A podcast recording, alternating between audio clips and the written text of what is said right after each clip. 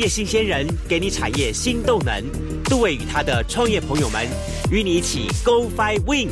欢迎收听《大创业家》。好，回到节目现场，继续为你进行今天的现场节目。大家好，我是杜伟。呃，我记得在我们很小很小的时候呢，我们最爱做的一件事情就是好，那么呃，每一次。大概差不多假期前，尤其是每一年四五月份的时候，那老师呢都会要我们做一件事情，就是开始要养蚕，要养蚕宝宝。于是我们就为了要养蚕宝宝呢，到处找商业。在那个时候呢还好，因为我住的是属于眷村，然后呢有可以总有找得到那一两棵，然后种在大树院里面的那种 那种很大的桑葚树。然后每次呢去采摘的时候呢，都要求爷爷告奶奶，请人家开放一个门，然后继续去摘。慢慢，当然时间久的话。慢慢慢慢的，我我我看到观察到一点是说，呃，孩子们还是在继续养蚕宝宝，但是呢，都开始到一些专卖店去买他们的专门的商业。然后呢，我有看到在市场上面看到一些呃专门在卖好这些什么桑葚鲜果啦、桑葚果汁啦等这东西。我开始一个一个很好奇的一个概念，就是想说，桑葚。这个在我们人类古早古早远的历史当中，我们直接想到就是它可能是跟衣服、养蚕宝宝有关的东西。但曾几何时，它其实也已经进入到我们的生活当中，成为一个不可或缺的，算是一种因农而产生的。它算是水果吗？或者是它算是呃某种特殊的种种植物吗？今天我在节目当中邀请到的这位呢，是我认识他有一段时间了。那么，但是我认识他的时候，他是从事于总干事的工作。那经过我爬树一些相关资料，才晓得说，哦，原来他是在台湾非常具有好这个。效力，而且具有这个期待跟愿望的一位啊有为青年，推动有机生产这一块。我今天非常高兴邀请到就是寻觅桑田的这个负责人，也是创办人，好郑清煌，我的平常家郑总干事。因为呢，他是台南的好休闲农业协会的总事。今天来到节目当中呢，除了聊他的这个务农，好，人家是投笔从戎，他是呃投投投商。回返回到农的这一块，那么邀请到郑总干事跟大家好好来聊一聊，聊聊他到底那么在这个农的市场当中，他看到了什么商机？他有些怎么样 worry 地方？他有什么样方式去希望大家怎么方法好好看待农这一块的市场啊？嗨，总干事你好，嗨，主持人好，还有各位听众朋友大家好。好，我我直接先问您一句话好了哈，我知道您其实一开始学的是学观光。对，那后来呢，也在台北呃做了很多的这个呃商场商业的一些的行销推广这样的工作。对，就是毕业之后从事的正职的工作两份都是属于业务工作。嗯嗯嗯，对。所以其实，在那个时候，你并没有想要说真正想要我我想要去当从事于农业的工作，对不对？呃，其实当初没有。其实我在国中，大概国二之后，一直到念。高中的时候，嗯，诶，我把这自己设定以后，我要住在台北，而且我要成为一个台北人，所以，呃，等于完全是没有这样的想法。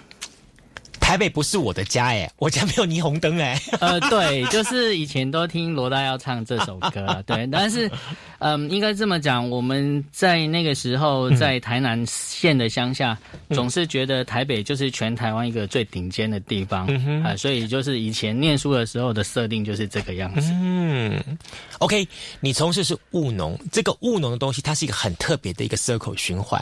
刚才总干事跟我在聊一聊，说你如果这辈子做太多坏事的话，现在放正在放下你的职业去做农业的话，那个十八层地狱应该可以往上 up 几级哈。啊，对，而且我强调是要做有机农业，所以这个时候呢，你不用担心到说说还要什么呃念多少的经，做多少回向了哈，你只要去务农就能够往上多抬升一下。对对对，从事有机的种植或者是自然农法部分，对，它真有这么大东西，那我就要问一下了，好了哈。嗯。老实说，在今天进行总干事的访问之前，我也会想问问我们我的听众朋友，我想请问大家，昨天晚上你吃了什么？OK，呃，你你还记得你昨天晚上吃的菜色？那这些菜色当中，它有多少是是你直接做这些菜的食材吗？比方说，有些什么样子葱啊、姜啊、蒜啊，甚至于包含你用了这些的蔬菜、蔬果类的东西。我再问大家更进一步问题是说，当你吃这些蔬果类的东西话，你会不会在挑选的时候，你会去特别强调？我要选择有机类的东西来做挑选，或者是你到最后还是被那个价格给打败了。嗯，好，我会问这一连串问题，就是告诉大家，其实推广有机，甚至后来所谓的无毒，在台湾已经有一段很长远的时间了。对，但我相信大部分的从事不管有机无毒的人，终究终究都是为了两个字给打败了。哦，对，价格，没错，没错，都是价格，对不对？对。好啦，那当初吸引你自己决定要放下你所拥有这一切，要回到南部台南来做有机推广的话，那当初的这又是什么样子一个雷打到你脑袋了吗？我觉得它是一个时间还有经验上的累积。嗯，嘿，那应该是这么讲。我开始会在北部有要出现念头，想要回到台南，是因为我当初的业务工作常常要台北新竹两边跑。嗯嗯嗯。那所以我每个礼拜都会在高速公路在合法的限速内开到最快。对，那。就我曾经发生过几次，就是我在高路高速公路上行驶，在维持一百一的速度的时候，因为人太累嘛，然后你就一直开，但是又没有时间休息，嗯，然后你就会一边开车，发现诶，我的眼睛的颜色开始从彩色变成黑白，然后又慢慢变成全黑，然后变成全黑之后呢，忽然耳朵听到我的轮胎去压到那一个分割线，咚咚咚咚的时候，然后我的。眼睛呢，又开始从全黑开始慢慢变成黑白，再变成彩色。我大概这样子经过两次之后，我那个醒过来的瞬间，其实全身都是汗，但是我的车子还是维持一百一。这是一种用生命在做工作的态度。哎，我觉得那那真的是一种拿拿命来搏的情况。对，所以我那个当下我就在思考说。既然是用这样的态度在做工作，那我有没有可能去对我的工作我有选择权，嗯，而不是完全被动的？那当我有选择权的时候，我觉得我要在哪里工作跟做什么工作，嗯，才是我认为是呃有意义的。所以从那个时候，其实我以前。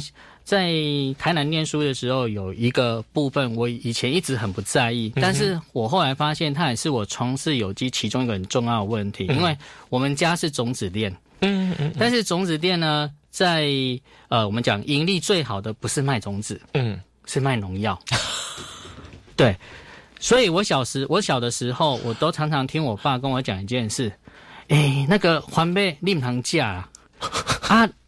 诶，迄个 N C 立马卖价了，菇彩立马卖价了，黑龙不动呢？哦，我心里面其实很多的问号，就是说奇怪啊，为什么别人吃就没毒，我吃就有毒？然后我爸爸最后还再补一句说：“你别价吼，我进火你价，咱家己进哎。”哦，对。那另外还有一件，这是我印小时候常常就是印象深刻。另外还有一个一件事情，就是说，诶，我们可能进入到。国中之后，我发现我们家最赚钱的东西他不卖，我爸爸不卖了，他后来只真的只卖种子。嗯，嘿，那后后来我去了解才知道，因为后来我我爸爸妈妈他进入了宗教之后，他们开始很冲突的一件事情，就是你在撒农药的时候，一撒的时候，那个是很有成就感的，因为看到很多东西都死掉，死在田里。嗯，嘿，对。农药就是这样，农药其实是一种无差别的灭灭绝的概念，所以为什么就很有成就感？他一去之后，我可能早上要喷一喷，下午去巡田的时候，我觉得啊，真的超有效，因为一堆虫都死在旁边。嗯嗯嗯嗯，对。但是因为我爸爸妈妈如果宗教之后，他们发现这个杀业太重，他们有这么大的觉悟哦。对，所以但是他们在那之前其实也很冲突，包含去问法师说。他从事这个行业是不是不太 OK？但是那时候法师并没有告诉我爸爸妈妈不要，他只说这是一个选择。后来他们就毅然放弃最赚钱的部分。你这就好像说一个屠夫卖底白，然后会突然去思考到这个问题。对对对，好，对，OK，所以他就决定放下屠刀。对，就是有点算是，但是 这对我来讲，那时候我的工作，我爸爸跟我讲，也就是念书就好，其他都不要管。但是其实应该，我觉得，所以父父母的身教其实对子女是有一定的影响。嗯哼。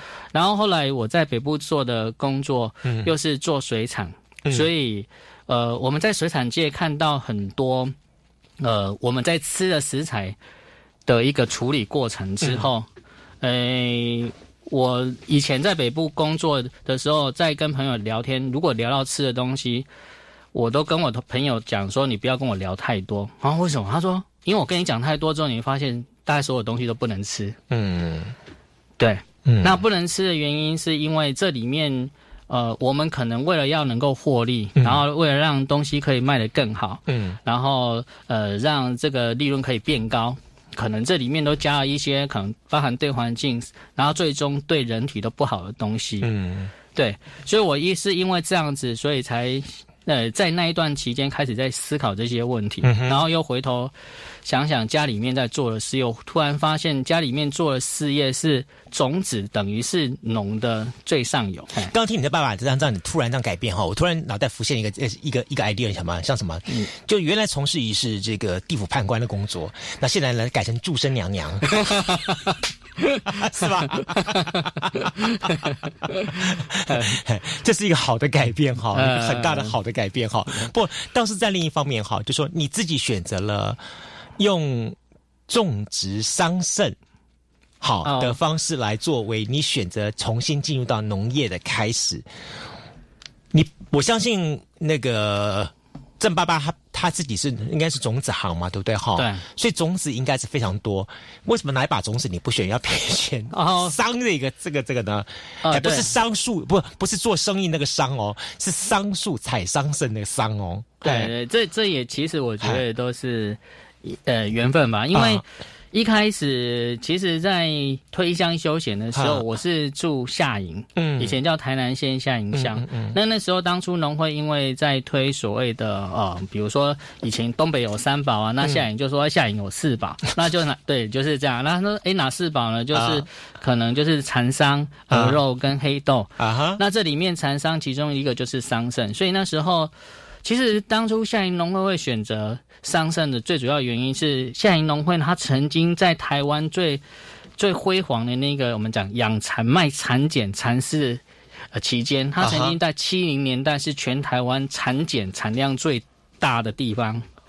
所以我印象中，我小时候也是夏营有一阵子很多人都养蚕啊，啊，然后我会吃到蚕蛹，对，啊，然后。呃，就是呃，有有很多那个养蚕的那个呃场域跟设施，啊，所以后来夏营农会就想说，哎，再把这一个作物再拉回来。只是以前养的叫叶桑，刚刚一开始主持人有提到，对，就是小朋友养那样子情况。对，那一种桑葚的品种就是以生产叶子为主，那叫叶桑。那既然后面要走所谓的观光休闲跟采果，他就走走果商啊，哈，哦，就是以生产水果为主。所以那时候我爸爸就参加了这样子的一个。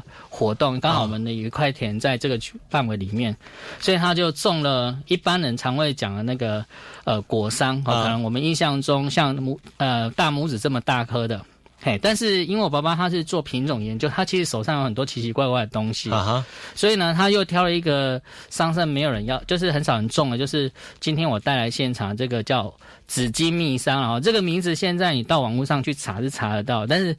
诶，这个名字是我发明出来的。它其实它的学名叫七寸长果桑。哇，对，就是最长可以长到七寸二十一公分。所以，我我我我先这里先打断一下。所以说，其实桑树在台湾它早就有了，对，而不是一个舶来种就对了。哎，它有原生种，也有舶来种啊。所以，台湾的桑葚品种应该有两百六十五种以上。嗯，对。然后像今天有带来这一个长果桑，很多人都问我说：“这是台湾就是呃品种改良？不是，这原生种应该在中国大陆哦。什么时候引进台湾的呢？嗯，我那时候跟苗栗改良厂的一个博士做这一个科目的博士，嗯，我们目前找到年限可能在民国六十几年、七零年代那个时候，其实台湾就有引进了。嗯，对。但我们有做一些调整跟改良，然后让它变得更好。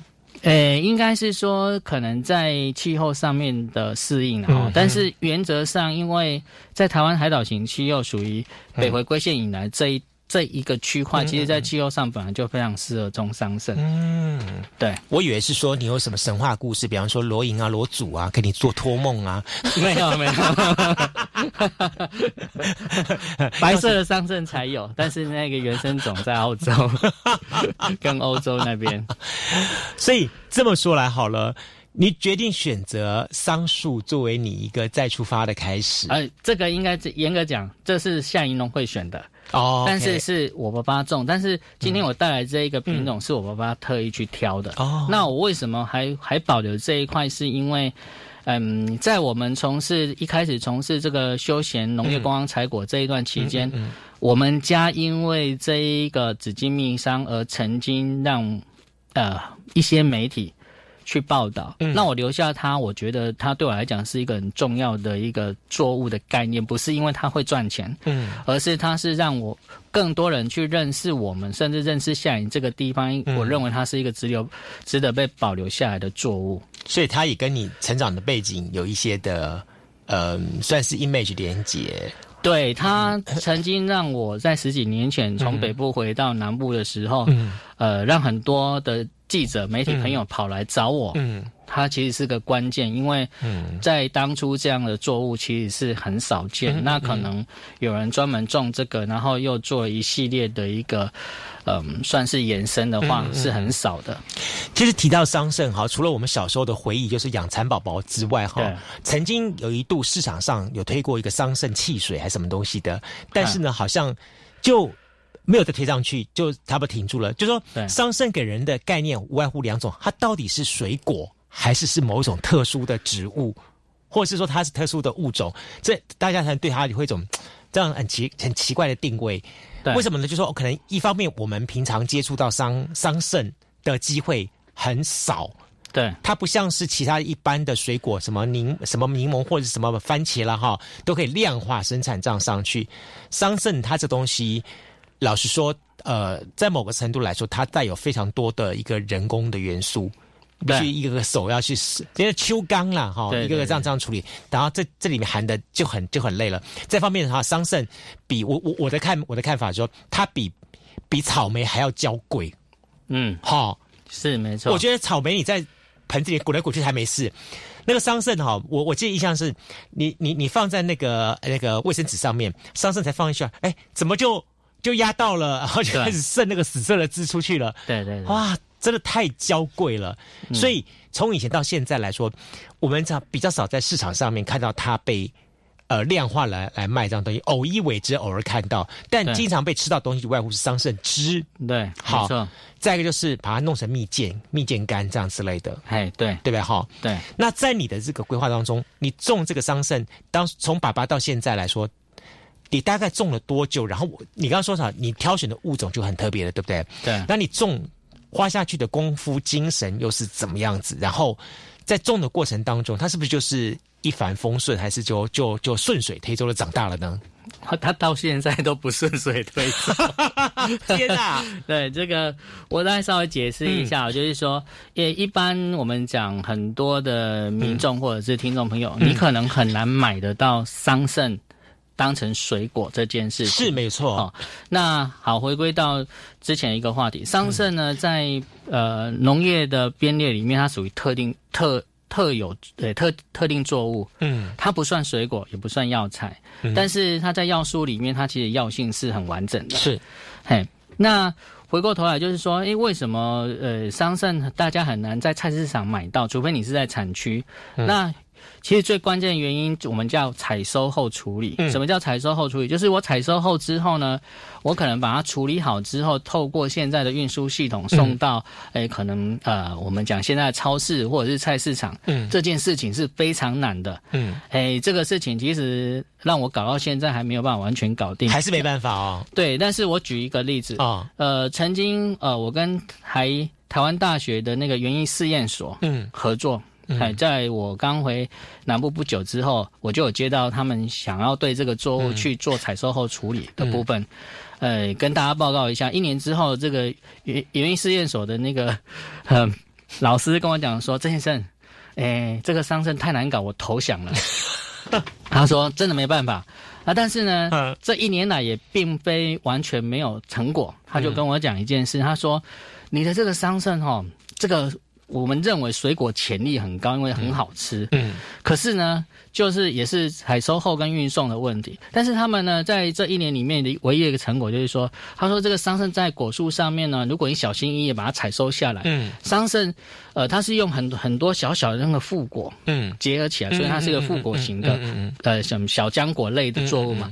那它采收下来，如果它完全不不把它碰冲，呃，不触碰让它破掉的话，然后呢，把它放在一个平稳的一个呃呃那个容器里面，然后放在大概五到七度 C 的一个冷藏，可以放一个礼拜。他就这样跟我讲，嗯，他就是他投降了之后呢，嗯，唯一试验到的一个成果，嗯，但是他已经投降，我就想说，哇，这个要把它弄搞成这样，好像有点困难，嗯，所以他就会变成我今天带来在现场，他就几乎好接近，然后接近这样的状态，所以他在。呃，状态比较好的时候，像我这样子的一个盒盒装了，然后呃堆叠不超过三层的状态之下，它冰冰箱大概可以维持五到七天。嗯嗯嗯，嘿，对，所以这也是造成就是说，哎，可能桑葚在产地的价格很差，但是呢，呃，像以前我们在种传统的桑葚的时候，产地价格一台斤不到二十块，但是听说台北市如果有一盒上去的话，可以卖到一百二十块。重点是上去，它可能相对附加很多都烂掉了。对，这样就是因为如果在这个过程里面那个桑葚有所破损的话，隔天就发霉了。对对对。那隔天发霉的原因是因为桑葚的营养非常高，包含它有十八种呃氨基酸跟其他呃很罕见的微量元素，跟它包含它本身的营养素都很好。哦，这么回事。对，所以。后来为什么可能大家如果真的能够使用到，都是加工品的原因在这边，然后它可以做成呃原汁浓缩汁哈，甚至变成醋、变成酒，对对对，哎，所以这些我都做过啊，哎，我甚至呃还把它变成呃在十几年前曾经做过水果软糖哦，哎，你很先进哎，但是就先进死得快，因为 因为当初的市场没有办法去。承担这样呃真材实料、高成本的一种嗯，我们讲加工品。啊哈，对，然后所以六彩银河你跑得蛮快的，但是呢，哎，就是那个实在重点是市场还没有接受过来，对对对对对，就是死在沙滩上的前浪，对，所以事实上，当你选择用桑应该说桑葚来做这个出发创业的时候。你家里面有有没有任何人给你任何的忠告，或者是说任何的一些的警告？呃，当初家里面是应该是说会觉得这一个不是很能赚钱呐。嗯，对，所以后来。我的作物专场还多了一个香药草，就是这样子，所以在园区里面另外种了香药草。我以为是因为说你当时你的园区是想要增加它的多元性价值，所以呢就特别就是 OK 有桑葚，因为不是一年四季都可以采果嘛，对不对？它总要有一些空档的时候的话，就有这个所谓的香草园的部分可以做个补，这个算弥补吧。这个是当初一个，但是当初我为了让像桑葚，因为我如果是采果，嗯，一年里面就是你做五个礼拜的生意而已，嘿。还有我有时候出去分享的时候开玩笑，如果我一年呢做五个礼拜呢，有一年的营收，那其实是一件很爽的事情。但事实上不是这样，就是一年营收只有五周而已，所以。后来我在做这个桑葚其他的延伸的时候，除了做一些像，呃，算是二级的加工食品外，也有做出一个公益的体验活动。当初其实，呃，也曾经让我，嗯，算是，呃，在有机会出名，就是我曾经把桑葚树的树皮，嗯，呃，变成一个手工纸的一个体验活动。嗯，哎，这个在十几年前就体验过当年仓。这个仓颉仓颉造纸，对，这是真的，因为当初会是桑树皮纸了哈。对对对对对，就是用桑葚树的树皮，然后变成纸浆之后，再让它变成手工纸。到底是不是只要靠着我们那份的满腔的赤血热忱，就可以达成愿望了呢？等一下呢，我们再请自董还是跟大家来好好分享他的故事。休息一下，马上回来节目现场。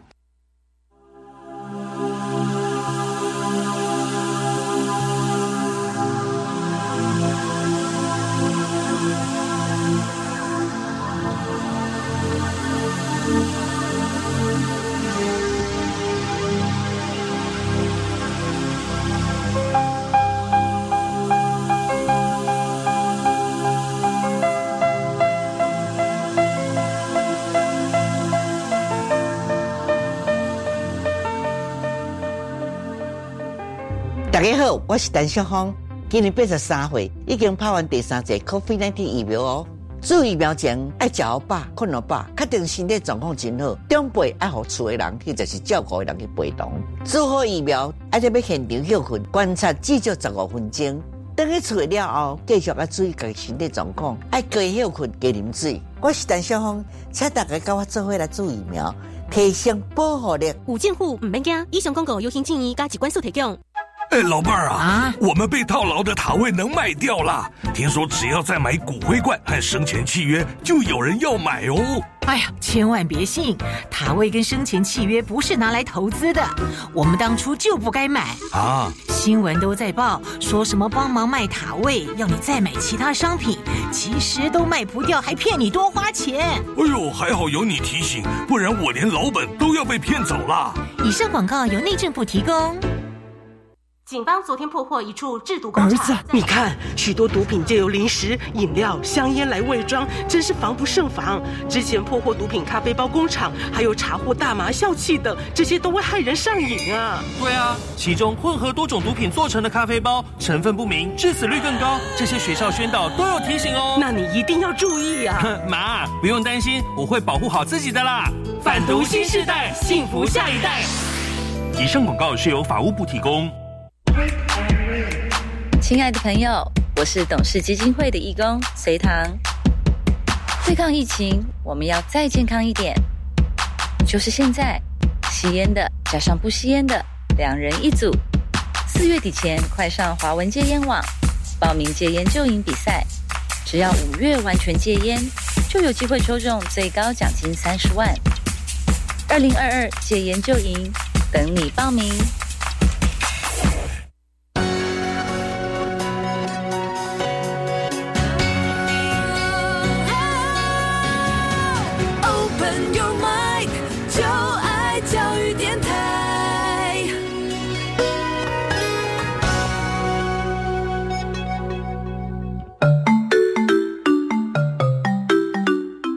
教育广播电台高雄分台，我们的收听频率是高平地区 FM 一零一点七，恒春地区 FM 九九点三，澎湖地区 FM 九九点一，江南地区 FM 一零七点七。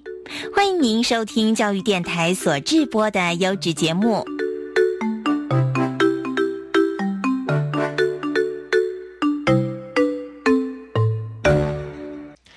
回到节目下，继续为您进行今天的现场节目。今天节目线上，我们邀请到的是寻觅桑田的负责人、创办人，也是这个台南市哈休闲农业协会的总干事郑庆煌郑总干事来节目跟大家来分享他的故事哈。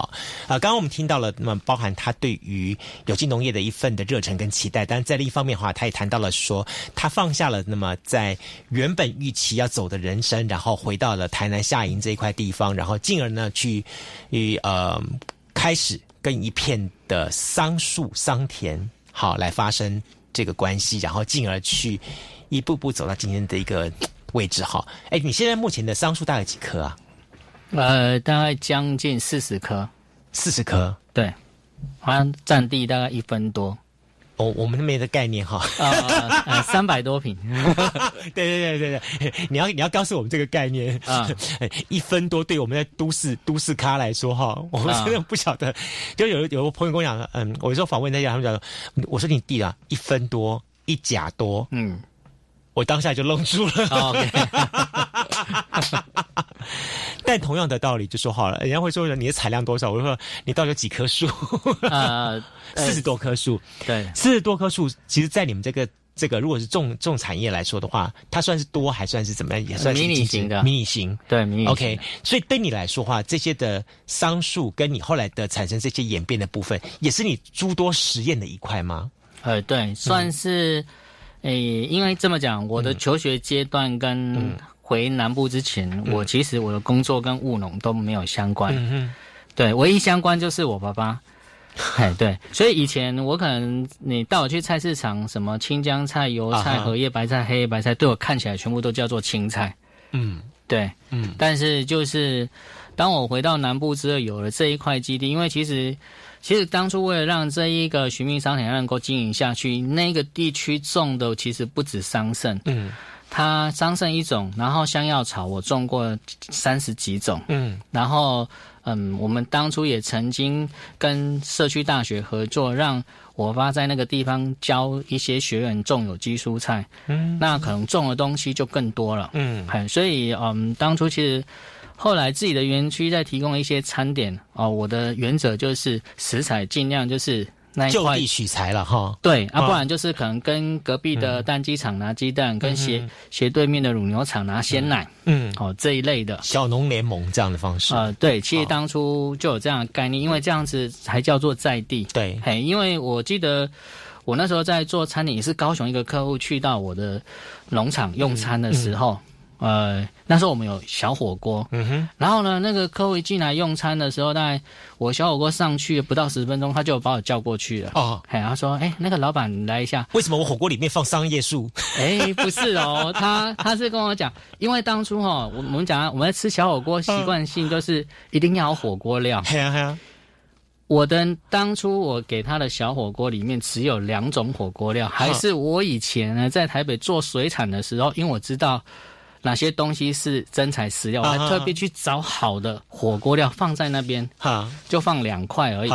他就为了那两块火锅料叫我过去。哦，他说：“哎，你是陶哥哈？”我讲：“哎，是。”你讲陶哥，我来你这个所在哈，你这是真卡所在，你的装潢无阮高雄市的餐厅加点水，我来家食这个火锅料，安尼咁对。我其实那时候还蛮感谢这个客人的。嗯，我自自从他讲的那一块之后，我把剩下那很高档的火锅料拿掉了。对，拿掉了都自己吃，其他我就把它全我，所以我我后来我的那个小火锅里面，你看不见任何一个像这种除了豆腐然后豆腐以外，你看不到这种人工加工的东西啊。对，他说。来临这整咖的喜爱讲食材，而且是真食材、实地的东西了哈。对，那就是看到我们讲食物的原型，而不是经过加工之后的东西。所以你会拥有这些概念哦，应该是源自于什么地方呢？你爸爸是因为说他因为教，因为那个所谓宗教的因素嘛，哈，给自己一个启发。但你在你的成长的过程当中，你一开始接触的都是都是有关于在市场上这一块东西，嗯。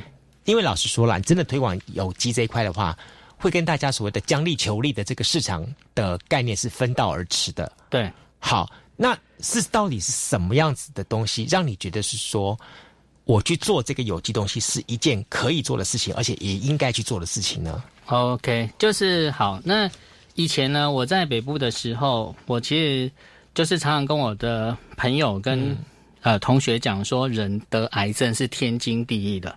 不得癌症是没有天理。那其实后面紧接着我的这些同学朋友会问我是说啊，那你觉得该怎么办啊？我我当初在台北的答案是说，好像也不能怎么办呢。但是呢，我的建议是，请你把你的那个寿险啊，里面有一个叫癌症险，对不对？记得把它保到最高单位，就准备得了癌症之后呢，不要拖累到自己的朋友跟亲人。那回过头来去想问，我当初为什么这么想？那是一种无奈，就是好像我明明知道的问题，但是我却毫无办法可以解决。那这个问题其实一直留在我心中。你说我会不会想找答案？当然会。所以当我回到南部，在从在徐明商业这一块，在这边呃摸拢务农的时候呢，呃，因为我们有这样的概念，所以我在当初回来的时候就不喷农药。嗯。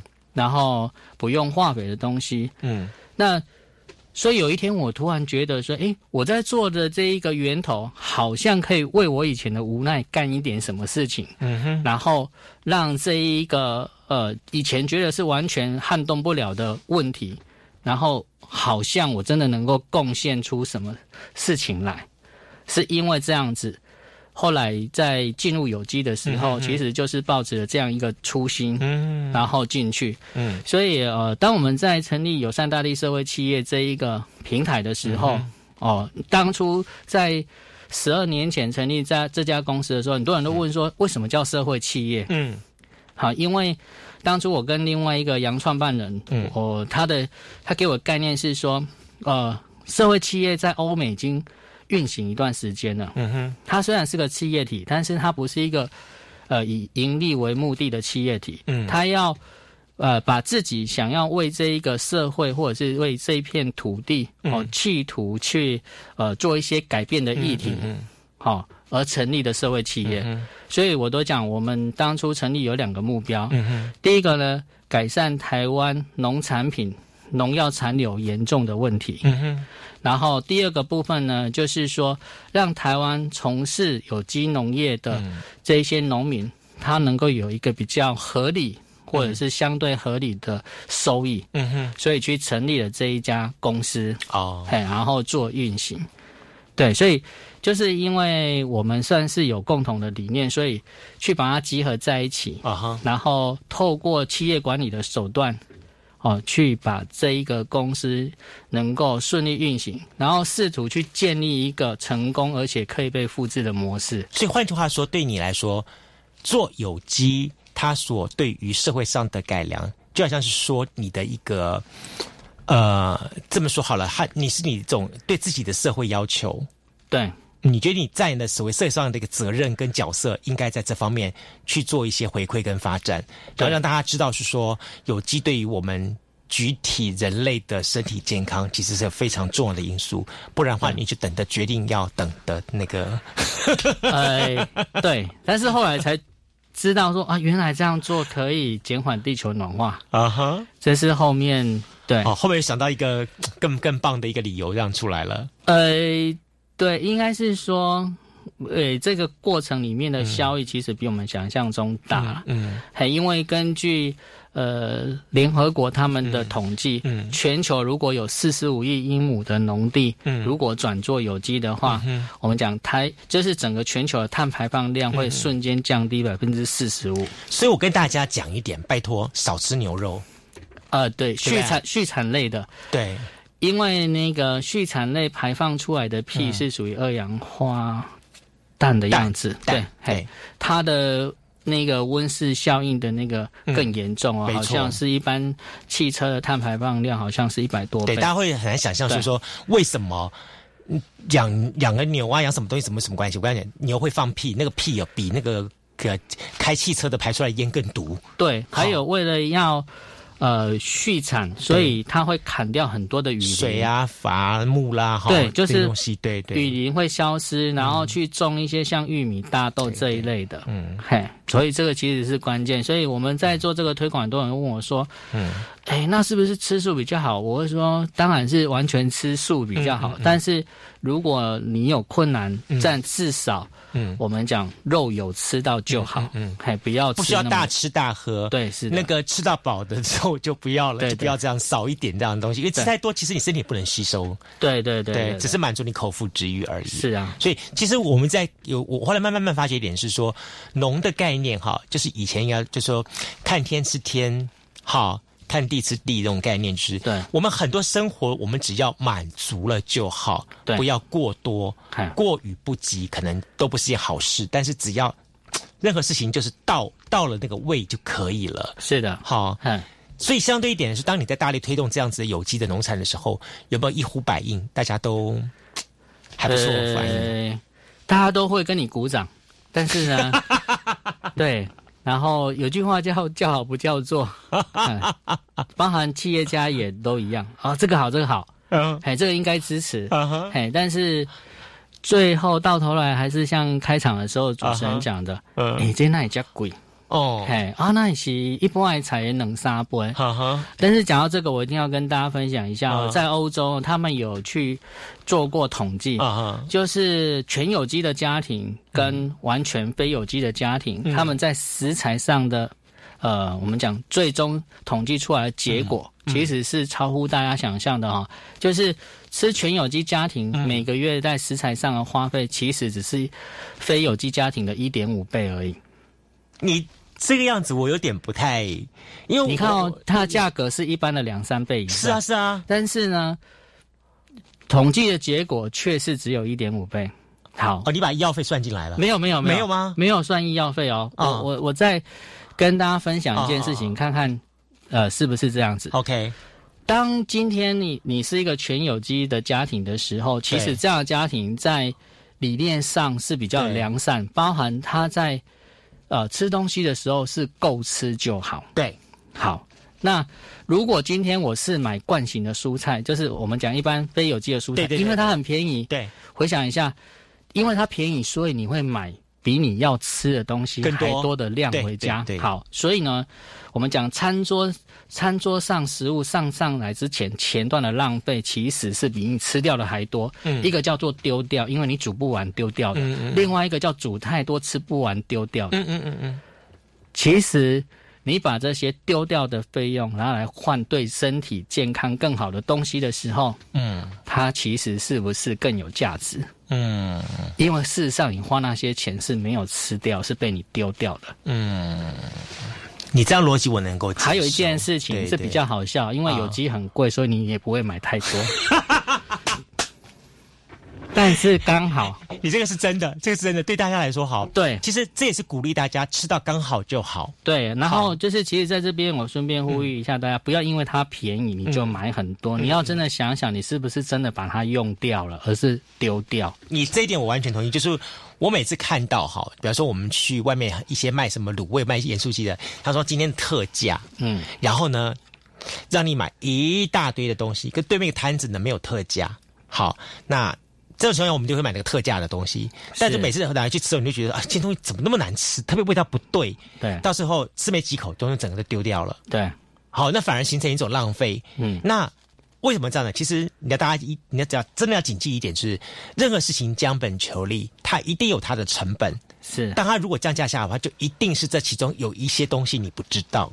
对，好，有可能他东西可能快过期了，或者他有有些人可能在退兵的过程当中发生什么什么状况，但是你都不知道。对，所以他会用特价措施的话，一定是有一些道理存在。嗯，一样道理是，你要要求一个有机，那你只要算好说，有机它可能带给你的健康生活，其实你不要讲别的，光时间效应就够了。对，为生一个病，然后来来回回跑医院，然后成了造成全家人的一个状况来说的话，那个算进去都没合。对对吧？没错，哎，所以现在中型医院以上，呃的生意大家都很好，其实都跟吃是相关的。那这样我们到底还能吃什么东西啦？现现在有机农产品还蛮容易取得了。好，那既然我们谈有机，谈有机，谈谈谈谈到这里，我们倒是要谈一个新的状况。我想说，其实你不止在做有机，你也在做休闲农业。对。好，尤其这些年你推广休闲农业颇有心得的，甚至也做了学会的这个协会的一个总干事的工作。你怎么来看这个？有人称为休闲农业是现代的显学，嗯，你怎么看待呢？呃，我们这么说啊，休闲农业呢，呃，它应该是说，我我觉得现代来讲，应该把它当成一个东西来看待，就是呃，所谓好像在去年通过了食农教育法，嗯。好，我为什么提食农教育呢？应该是说，一般的消费者，嗯，跟农业的生产者，它原则上是两个世界，嗯嗯嗯。那中间有没有桥梁？没有，嗯。其实休闲农业就是一个桥梁，嗯，让生产跟市场两端。有对彼此之间有更进一步了解的桥梁。我套一句现代的话，就是它是一种好像是体验沉浸式的一种体验，就它创造一个环境。对对。然后当你要卖这个产品的时候，你就到这个环境去，进到环境当中去体验一下无进行无感体验。是，好，没错，你就会对这产品开始有信心。对，或者是你去更了解产品。对，好，就是呃，了解，就是说，哎。它跟你的想象是不是一样的？不会像我以前大学的时候，哎，可能夜游，呃，从阳明山骑下来的时候，经过淡水的水稻田的时候，我后面的同女同学问我说：“哎，Peter，请问一下，旁边这个是什么作物？”嘿，我一边骑车边想，奇怪，这不叫水稻吗？但是呢，哎，对，就是我告诉你，我有问过我我我我的学我的小朋友的时候，他问我说：“我说西瓜哪里长出来？说 seven 长出来的。”对，就是它会变成。这样的问题，所以就会变成说，我们我们这么讲了哈，消费者有时候对农农产品的想象跟要求，因为他的不理解，嗯，而产生呃非理性的要求或者是过分的要求。嗯，我举个例子，我常常在想麻豆文旦是不是很有名？嗯，对，那文旦里面要推有机很难呢。嗯，可是它呃有名的为越有名的文旦为什么越难？其实是一件很好，我个人认为是一件很好笑的事情，就是说，呃，因为呢，文旦已经被包装成一个呃，算是有特殊节庆的商品。嗯嗯，所以它的外观重不重要？很重要啊。对，好，所以文旦很多的用药，并不是为了要让里面的果肉更好吃，而是为了让文旦皮漂亮。啊，好，这就这就一件很好笑的问题了。所以我常常出去就跟大家讲，请问一下，你们回家吃文旦的时候有在吃皮的举手？没啊，没有哈。对我除非是柠檬，不然的话，我老实说吃皮的没有几个。对对，好，那重点来了，你为了你不吃皮，为了让它看起来漂亮、看起来爽，所以你用了很多的农药，结果导到最后，这个农药可能跑进去里面的柚子肉里面，你再吃下肚，这不是一件很怪的事情吗？嗯。对，但是当我们有机会，就是让消费端去了解生产端的状况，比如说，诶，他用药的目的，他是为了什么？是为了让文旦树活下去，还是只是为了让文旦皮好看？嗯。你这样的话真的是挑战大家的一个概念，因为我们想说说，比方说我们今天不管是买东西或者是送东西来说的话，我们都会希望虽碎也敏感。对对对对对，就为了碎碎的敏感，我们必须相对的付出很多东西。没错啊，哎，所以呃，我也常常跟大家分享一件事，我说今天为什么要推有机？啊，为什么讲惯性的问题？嗯，就是有在用药问题。其实我都跟我都举香烟当例子。对，即。今天香烟你抽不抽，决定权在你。嗯，但是你绝对有权利了解香烟，你抽了之后对自己本身的身体会造成什么样的影响？嗯嗯嗯。那你觉得你愿意？那你去付出。嗯嗯。你不要因为到时候，哎，我可能去洗肾了，到时候我可能得了糖尿病了，嗯，也要怪别人，怪东怪西，其实这个都来不及了。嗯，嘿，那所以我都会讲说，其实消费者有知的权利，其实在这个。过程里面，嗯，休闲农业当然，它其实我认为它肩负很重要的任务，就是这一块，就所谓的现在讲的食农教育。嗯当然，另外一个就是，其实我认为人其实是跟土地亲近的。嗯嗯嗯。哦，大家记得小时候看到土就像疯了一样。嗯。但是呢，在呃社会的制约跟一些教育的状况之下，当你长大的时候，你觉得土很脏，但事实上是土很脏吗？其实不见得哦。对，你这个哈，我让你知道小时候，我们小时候城市里的小孩子哈，嗯，跟这所谓乡啊乡下小朋友是截然不同的。我们看到土的乡下小孩啊，很高兴，鞋子一脱，砰砰砰去踩地。对，但是呢，城市小孩子看看到呢那个乡下小孩子踩在地上，他也想这么做的时候，马上听到一句话，就是反应直接反应，就是说说某某某，你到时候把脚弄得脏兮兮的话，你看你怎么回家？对，好，哎，就开始大家有这种这种反应出来了，所以。脚为什么脏兮兮的？因为它沾到了土。嗯，可是重点是土是脏的吗？各位有没有想过？搞不好土是很干净的，它只是让我们的视觉看起来，嗯，好像是脏的，但是眼见不见的是鬼品。嗯，好，这个。这在我们农业里面，其实你久了之后，其实这个是一门功课。这都是健康教育害的啦。告诉我们土里面有什么寄生虫啦，有什么什么东西啦，哈，你打赤脚的话，很容易钻进去啦。对，好，我们就会吓到了，就不敢了。对，然后包含就是说，为什么？休闲农业这个部分值得推广，因为大家在都市地区，嗯，你都没有接触到土，没有接触到植物，其实那个压力是很大的。嗯嗯。那其实各位回想，当你走出户外，走到呃郊区的时候，你是不是会觉得比较轻松？嗯。那套句呃，如果跟医疗相关，这叫园艺治疗。嗯，对。你让我想起来，我们之前访问新兴农场的时候，老师那两位老师说，曾老师说，他也是这么这么提。对。他也是告诉我们说说，其实他成立。这个农场的目的就是为了让他孩子能够好好安心的玩土。对，看，是啊，我觉得这这这是一个很重要的一个观念性的改变。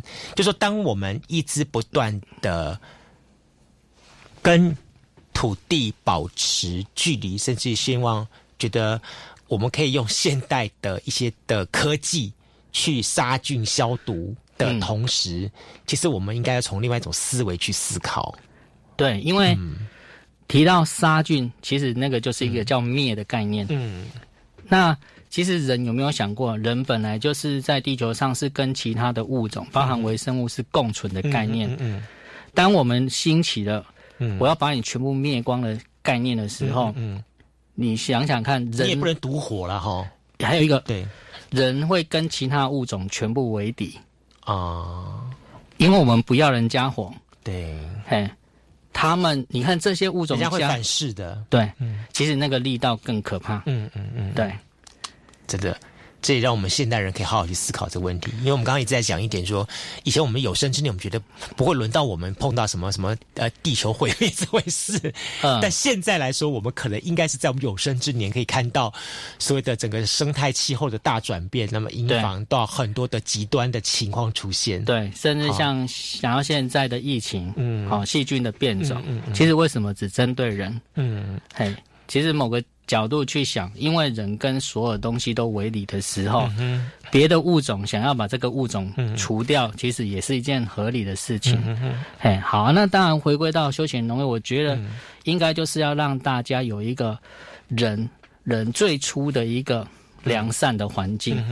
而且，呃，我举个例子，国外是这样讲，他是研究休闲农场，嗯，呃，是有机农场，但是也跟休闲农场有。现在有连结，我为什么这么讲？因为现在有休闲农场，其实他们可能在生产上面也都比较开始往有机靠近了。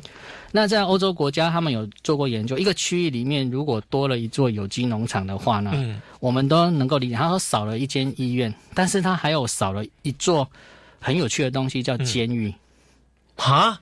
对，这好玩的，对不对？我我我我我我很诧异，说医院我可以想象，对，这跟监狱有什么关系？好。因为呢，如果多了有机农场之后，其实人在吃了这一些比较圆形，然后比较健康的植物，其实会影响到他的心理状态，让他的情绪变比较稳定。还有就是，其实有机农场的农作其实是比较需要人力的。那人如果是在这个土地上面做耕作的话，其实那个整个身心状态是比较平稳的。嗯，嘿，所以呃，像在园艺治疗里面呢，在国外常用的就是用在那个官能性的，嗯哼，跟心理性的治疗，嗯哼哼，好，比如说像自闭症、忧郁症这一类的，嗯哼哼，你把他拉到农场去，嗯，因为他他这些人可能害怕跟人接触，可是他可以跟植物接触，然后植物其实对人也会有反馈，嗯，尤其是他们像这种精神官能，他有些东西是关掉，所以有些东西是非常敏感的，哦。哦，你这一点我我想起来说，我之前曾经访问过一个老师，他们就说，在意大利一些国家来说的话，他们就是把香草，那么去跟这所谓的汤泉沐浴，然后呢再来跟好你刚刚讲的人的一些官能啊这个部分来做整体的结合医疗，是。好，就说不是什么事情都一定要靠吃药打针，嗯，好，那其实你可以透过一些不同的方法，那么。去让你自己体内不会因为打了疫苗，病毒才会生出来抗体。对，你可以通过别的方法，把身体体内的免疫功能整个拉高起来。对，好，进而去对抗这整个的。应该说好了，不要什么事情都只想着去 fighting。对，那可能时候你可以去想的去平衡平衡，对，和平共处的概念。对，啊，这样子。我觉得休闲农业在这一块，它其实是可以扮演一个。很重要的桥梁，让人跟原有的我们讲大地之母或者是大自然，它是维持一个联系，而不是锻炼的。然后你锻炼之后，可能因为理解上的误差而产生错误的做法，或者是错误的判断。嗯，对。哎，你现在怎么变那么佛心啊？我发觉说，照你这么来说的话，好像我们在做有机种植的这些的朋友们，到最后都非常非常的佛心来着。呃，对，所以这一开始主持人有提到，你可能从事这个行业的话，会从十八层拉到，哎，地狱会开始往上升一点。如果你能把早点把你的初心找回来的话，我相信创业对你来说。就不是一件那么太困难的事情了。嗯，你会为自己找到你的初心。对，好，再次感谢我们郑新环郑总干事跟大家分享了这么多很棒的一个故事内容，谢谢你，谢谢，好，谢谢，拜拜，拜拜。